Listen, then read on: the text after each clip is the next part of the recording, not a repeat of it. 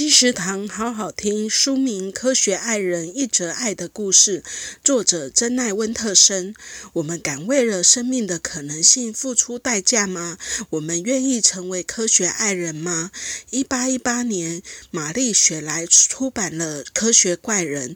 两百年后，英国最具原创性作者珍奈温特森以新作向他致敬，写出《科学爱人》，将弗兰肯斯坦医生变成人工智慧开发。者玛丽雪莱化身跨性别的浪漫爱人，拜伦决心也来到现在，成了可爱爆笑的性爱机器人制造商。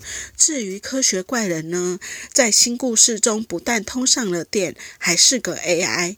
科学爱人一则爱的故事由新经典文化出版，二零二一年十二月。金石堂陪你听书聊书。